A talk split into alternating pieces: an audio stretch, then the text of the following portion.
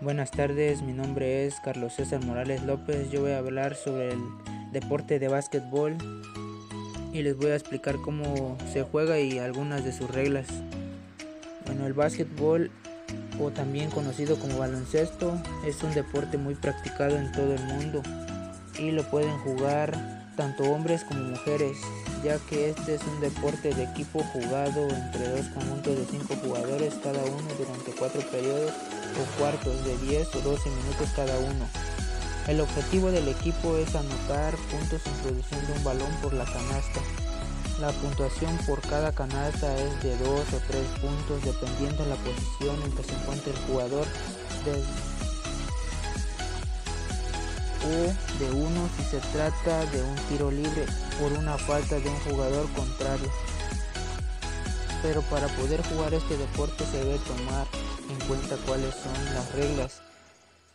Una de las reglas de este deporte es el balón se puede lanzar en cualquier dirección con una o con las dos manos siempre y cuando el jugador no salga corriendo con el balón.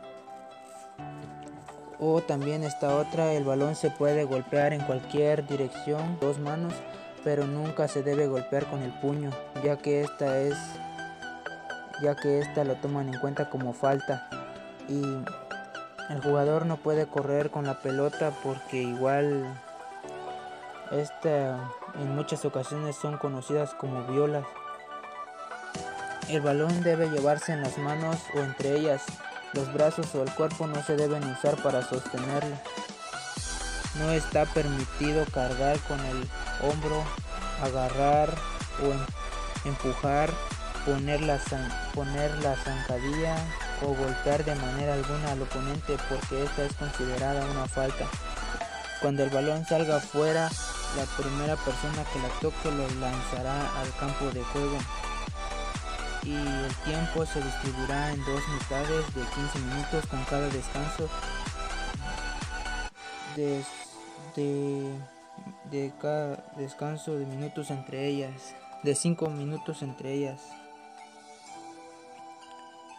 Y pues el equipo debe estar se puede conformar por 12 o 15 jugadores máximo.